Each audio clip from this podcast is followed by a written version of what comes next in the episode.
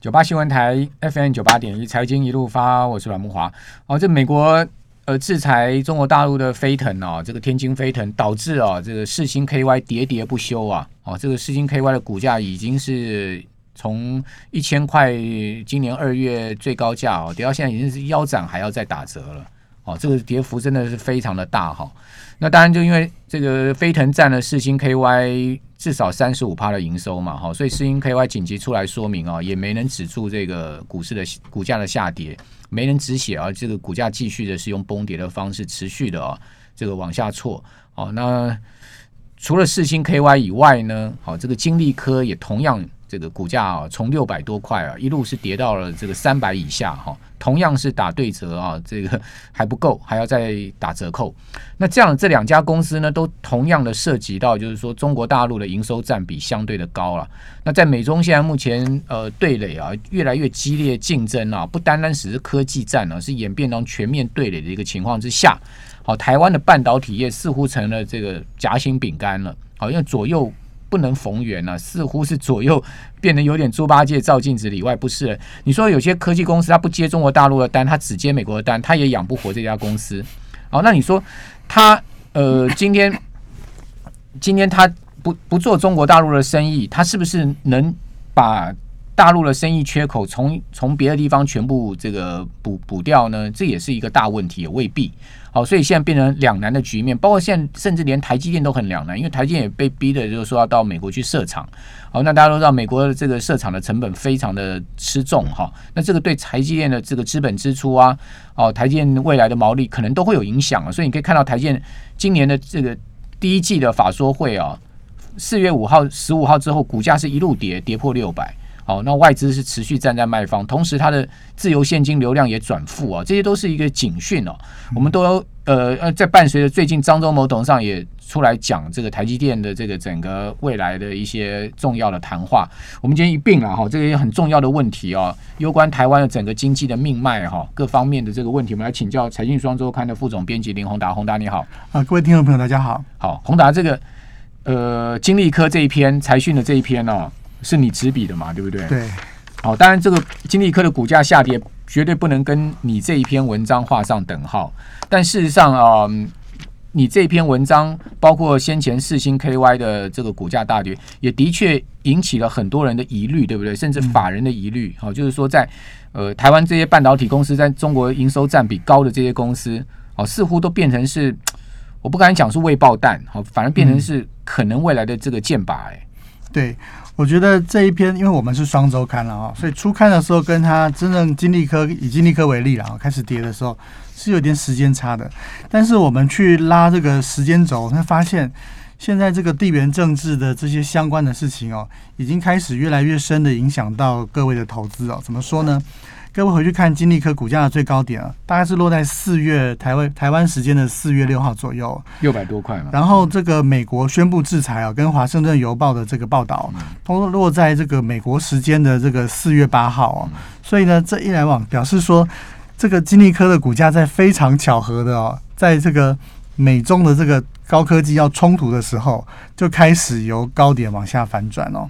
然后呢，我们这一篇呢，其实最主要就是说，我们从啊，这个登记的资料哦，公司公开的资料、年报，还有呢，我们的采访呢，去爬书说，哎，那这个人家又不是制裁金利科，为什么金利科跟这个到它到底是哪一个业务？这个跟这个现在最热门的高性能运算哦，中国这边到底有什么关系呢？才找到这个答案哦。那我先简单跟各位讲，我们找到的答案就是说。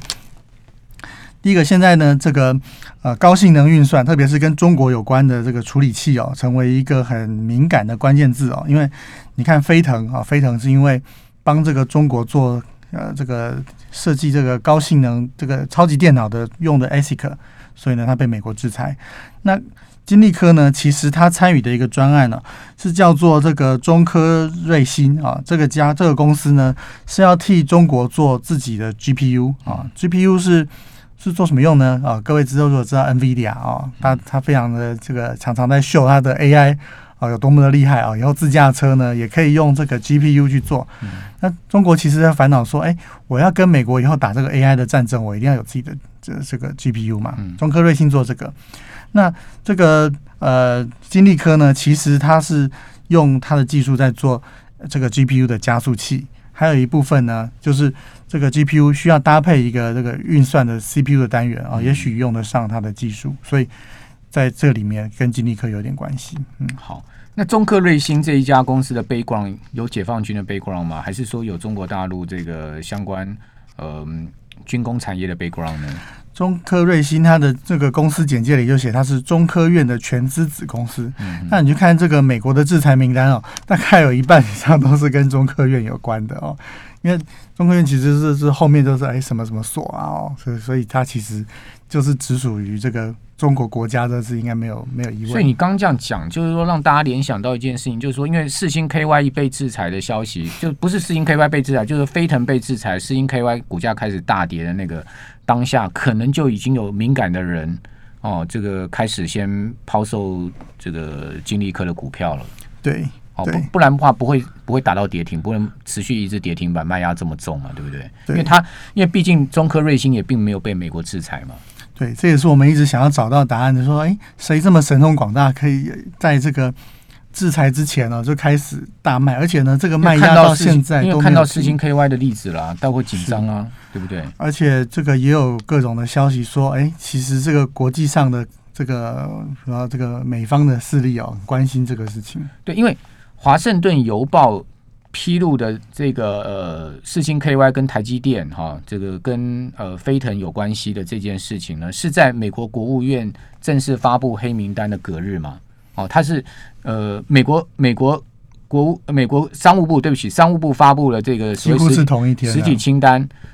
对，但是实体清单是比它早一点，因为他在这篇报道上面有提到说，商务部已经去制裁了这个飞腾，这个列入到实体清单，那。那我详细去读了这一篇《华盛顿邮报》这一篇是那那卡西马这个中岛这个记者所写的哦，这个记者是美国主跑国安的记者哦，嗯，国家他他的 title 就是 security 的 security 的 reporter 哦，这个 national security reporter，而且这个记者大有来，他得过两次普利兹奖哦，哦，是一个呃，在《华盛顿邮报》里面应该算是一个头牌记者哦，然后另外他搭搭配了一个中国特派员，叫做一个姓徐的吧，哦。那两个人合力撰写这一篇，他其实把这个飞腾的这个整个背景几乎是挖挖挖光了，对不对？对，我我相信他手上一定有很多的这个 很多的国安机密是特殊管道给他的。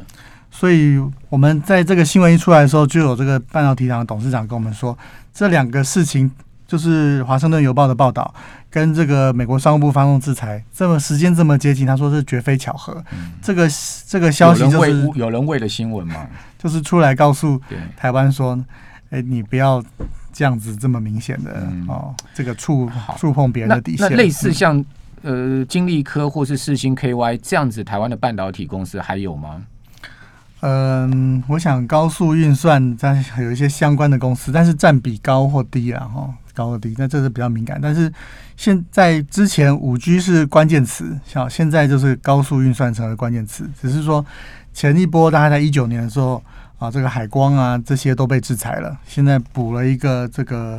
飞腾啊，那会不会再把这个中科瑞星这些加进去？要看美方的态度。现在球完全是在美国的手上。嗯，好，那当然他制裁，他是一步步来了，哦，他也要有证据嘛，好，因为他。他基本上会去制裁飞腾，是因为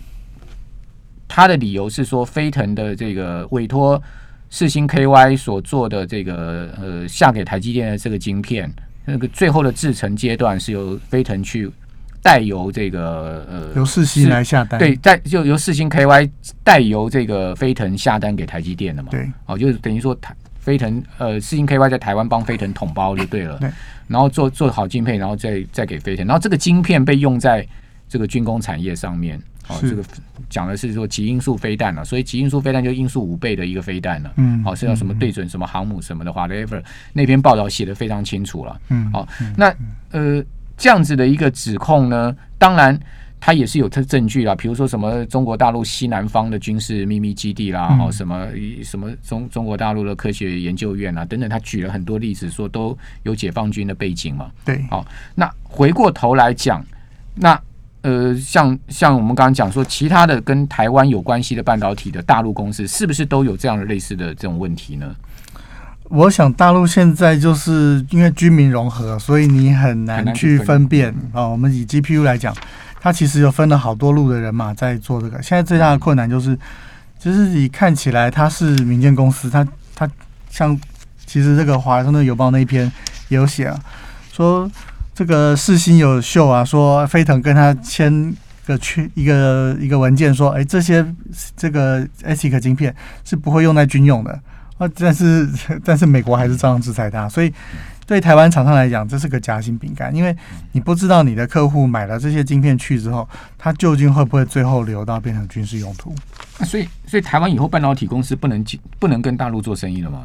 所以变成因是为做生意就有风险啊，就因为你签了协议，这个协议如果呃他只是签一纸协议，他也没有照这个协议去执行的话，你本身也要担负这个风险。是，所以你看，像台积电就好了，这个美国多制裁一个中国公司，台积电就少一个中国客户嘛，对不对？所以这个风险其实是确实也存在。那这也是不是为为什么今年半导体股票都不涨了，甚至在下跌，资金转到传产的另外一个原因？你看这个，我们在上一次有写啊，说三月二十五号在这个利基店的这个动土典礼上面，其实这个美国 AIT 的处长哦，他就讲说，我们要打造，就是说拜登呃上任的第一个事情啊，就签一个一个命令，在一百天之内要检讨整个的美国的半导体供应链。他最后讲一句话，他说呢，我们不会容忍呢，我们的供应链呢被拿来当筹码对付。哦，那美国哦，那这意思就很明显了。那你如果触碰到美国的这个底线的话，那美国也会采取行动。那可是这一篇华尔那个华盛顿邮报已经点名了世新跟台积电哦。嗯那你说台积电以后是不是美国会用更更严格的标准来看它？肯定的啊、对啊，那美国现在我们刚刚讲了嘛，各家都要去美国做晶圆代工了。美国在乎的叫做 trusted foundry 啊，他要在打造一个他能够信任的 foundry，所以现在的风险已经不是说哎谁能够在制式上领先了，现在地缘政治的风险必须考虑进来，。那因为去年呃，或者说川普执政时代，台湾这个科技业啊或半导体业讲的是这个呃所谓的转单利多。哦，现在这个转单利多可能会变成转单利空哦。对，所以这个开始会分成两个系统哦，而且会越分越开。那而且呢，关键现在是关键词可能会变越来越多哈、比如说，你觉得这个呃 apply material 很好，哎、可 apply material 的高阶主管最近听说在在卖股票，哦，因为美国最近在研究说，哎、干脆更多的半导体设备不要卖中国了。嗯，包括美国，我觉得都有这个状况。所以半导体设备厂也是有压力了哈，因为美国这些大的半导体设备厂，它不可能只做这个台湾的生意嘛，对哦也不可能只做韩国的生意，它也要，它当然也想要去做大陆这些半导体的生意，但是问题是他东西卖不进大陆，那他其实在这一块的营收上面会少掉很多。对，好，那甚至这个晶片厂也是一样，哈，所以说，呃，美中现在这样的一个角力的过程中，哈，其实我们在投资上面，如果如果说从微观的格局上，我们个人在投资上面，我们其实你自己要去筛选你投资的标的有有没有这样的风险。那大环境上面，那就当然讲到政治啊，哈，地缘政治风险，那那就更复杂了。好，那我们这边先休息一下，等下回到节目现场。九八新闻台 FM 九八点一财经一路发，我是阮木华。好，那呃，张忠谋董事长在呃一场论坛上面哈，讲了非常多有关半导体还有台积电的事情嘛。哈，这个我们继续请教财讯双周刊的副总编辑林宏达，来谈一下你对张忠谋这一这一连串的发言看法哈，你有什么特殊的这个呃，你觉得有哪些特殊的点值得一提的呢？我觉得这场非常的重要啊！为什么？因为上一次他在讲这个呃，这个台积电会成为地缘政治的热点哦，嗯那当时大家听了没感觉，但是时隔了一年多之后，我相信每个人都知道他是是非常准确的一个他讲热看法。点其实就夹心饼干，对，但是时隔一年多，我们知道这个张创办人是一个非常严谨的人哦。诶，可是这一次呢，他又出来以这个这个晶圆代工产业为主题哦，是直接的谈哦。那这个意义又不一样了。而且呢，他一开始呢就把自己的命题的逻辑，还有他的他所处的位置啊，先讲清楚。他说：“我现在是以一个退休的台积电的人的身份哦，来对这个社会大众，还包括台积电啊、做出呼吁。”那台下呢，其实还做了这个台积电的董事长刘德英，还有总裁魏哲嘉。那就我们的了解，这两位都是被张创办人请来的，嗯哦，就说，哎，我要对你们所有的人来讲喽。嗯可是呢，如果你到现场去的话，我想他真的是需要有人导读哦，可能比较能够解释，知道说为什么他要这样讲。因为呢，原来预计大概要讲五十分钟哦，大概张创办人大概讲了大概快一个小时，都在讲半导体的历史。嗯可是呢，他后面的结论呢就很简短哦。他他讲了第一个重点是台台积电的三个优势啊。第一个优势其实是员工，他说，哎，因为台湾的员工非常的勤奋啊，工程师嗯啊，作业员非常的勤奋。那第二个呢，他就讲到这个经理人，他说，但是他讲了一个很妙，他就说，经理人呢在台湾是一流的经理人，在美国就不一定是经 这个一流的经理人。当然，他也说。这个换环境就会有影响嘛？他自己当年从美国回到台湾，啊，也遇到也也是适应上也适应了一段时间。美国生活比较安逸啊。对，但是他讲第三个，他就说，哎，因为台湾有这个高铁啊，有这个这个高速公路哦，所以嗯。调动这个工程师哦非常的容易，所以呢，他们不用搬家，就有很丰沛的人才库可以用。嗯。可是呢，你对照他后面讲的三个点哦，就会觉得，哎，这个事情有点不太一样哦，因为他讲第一个，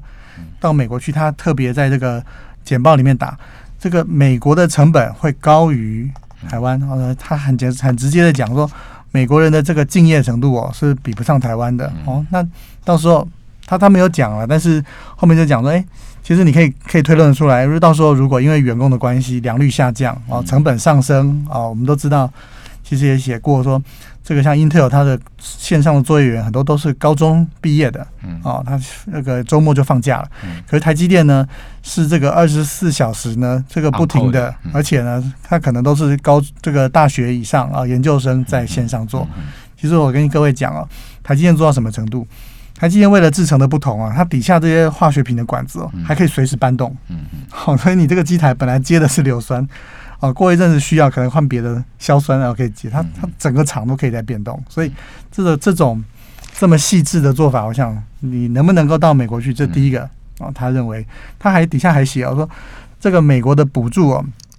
是没有办法长期去弥补这个竞争力的，所以第一个他对于美国的这个大规模设厂、哦、恐怕是已经提出了一些问题了。嗯。第二个，他谈中国，他谈中国，他说经过了二十年的补贴哦，还有这个呃非常大的这个投入啊、但是呢，目前呢，中国仍然跟台积电有好几代的差距。好、他直接写台积电哦，好几代的差距。然后呢，这个 IC 设计哦，跟美国还有台湾啊，仍然也有相当的差距。嗯啊，这个是由张忠谋的口中说出来啊、嗯这个相信这个是非常有说服力的哦。但是他讲第三个哦，就是台积电真正的敌人，他其实还是在讲三星哦。嗯，他是讲三星说，哎，因为他条件跟台湾差不多很，像对，他仍然有非常韩国也有非常勤奋的这说明个更勤奋，的工程师啊、也有他的相关的经营者。对，那所以呢，看起来这次已经不谈这个地缘政治如何了啊，这是在讲的是长期的竞争力了。嗯看，所以他最后的结论是，台湾社会要继续的支持台积电，因为看起来他没有说出口，他的结论就是，如果台积电要继续维持现在这样子的竞争力跟融景哦，那你仍然必须要在台湾投资，而且生根啊，这个就是需要，因为我们都知道水电的这个挑战嘛，对，这个就需要台湾社会嗯，还有各方面人才各方面的一个支持。包容啊。对，那那个三星要到美国设厂吗？好像也要嘛，对不对？要也他也放话说要去美国设厂嘛。但是要知道，三星做的是像记忆体这种，它不是这样随时在调整，他们他们是这个那个记忆体的线路其实比较简单的啦，不一样。张忠谋这一番话就是提醒刘德英跟魏哲嘉，就是说到美国是一个重大挑战了，而且是一个重大决定调哦。调这个决定可能不是台建自主的，台建台建，因为张忠谋在呃治理台积电时期，他是抵死不从到到美国去的啦。哦对这个历次大家都有谈到说，台积电是不是要到美国上？张忠谋从来没有点头过。对，那现在被逼着去了，因为大家都知道这个是一个美国战略的问题嘛。台积电可能老大不愿意去，但是他最后也是被逼着去。嗯我想这也可能不是刘德英或魏哲家呃他们自己个人的意愿，或者说在他们的这个公司布局的想法。所以张忠谋是在告诉他们这两位说，台积电现在开始面临到一个一个很很重要的一个。开始进入到一个很重要的 step 了，对不对？你的成本会提高，你的各方面的挑你的良率、你的员工都有挑战。嗯，哦，那这也牵动到为什么台积电最近股价一直被外资卖外资一直卖，还有你还有地缘政治的风险。变数多了嘛？对对不对？而且竞争对手也多了嘛。你看，连海力士都说要去做晶圆代工了嘛，要要搞要搞十二寸厂的晶圆代工了嘛。我想，那另外一个也是告诉台湾的社会说呢，如果要在这么接困难的情况之下，那台积电是需要台湾社会的支持，它才能够继续去抵挡这个逆风啊。台台湾社会，我想对台积电支持应该是不在话下了。是啊讲实在，你看台积电，嗯、已经都已经叫到叫到护国神山这四个字了，难道还不支持台积电吗？我相信对台积电从从这个行政部门哦到这个民间，应该很挺了啦。哦，要百万股东都进来了嘛，对不对？不，但是有些资源其实已经快要不太够了。我们举个例子啊，呃，去年台积电年报刚发表啊，去年增了八千个人，对，今年还在增六千个人，工程师光去哪里找这么多工程师就是一个挑战呢，对不对？但问题就是说，相对台积电要这么多人，其他的公司就被排挤掉了。啊，对啊，所以就回到对不对？因为人就是这么多啊。台青交大每一年能毕业出来的电机系的学生，呃，一流的好学生，其几乎几乎很大一部分被台建给挖走。因为我知道台建在大学、台青交大这些大好的大学里面的电机，它布局是从大一开始就在就在收编这些人了，提供这个实验设备，提供这个呃研讨会，他从大一开始就把他们已经框进来了。那你说其他公司怎么可能抢得过台积电嘛？所以我觉得张张创办人他是很含蓄的啊，把这些 潜在的问题他就点一笔，让大家自己去体会这个后面的。虽然说半导体业在台湾是一个很重要的产业哈，但是讲实在的，路也是艰辛了哈。因为接下来保证更竞争，好吧，这个美中这个出现了这种结构性的变化哈，台湾真的变得真的是越来越各种各种挑战越来越多了。我对们怎么这样讲？那当然就这个是大环境面。那回到红个人的投资上，就像刚刚宏达讲的，你我们在个人投资上面，我们可能要去避开美中的热点。对，像高速运算啊，或者是像这个呃一些美国认为要制裁的，各位我觉得要小心。反而是这个相关的稳稳赚的一些公司啊，嗯如果高科技领域里面，它没有涉没有涉及到这些热点，我觉得都可以考虑什么笔电啊这些嘛，太成熟 成熟成熟的东西。或者或者传产嘛，对不对？好，这个大家点出一些投资方向，让我们参考。谢谢宏达。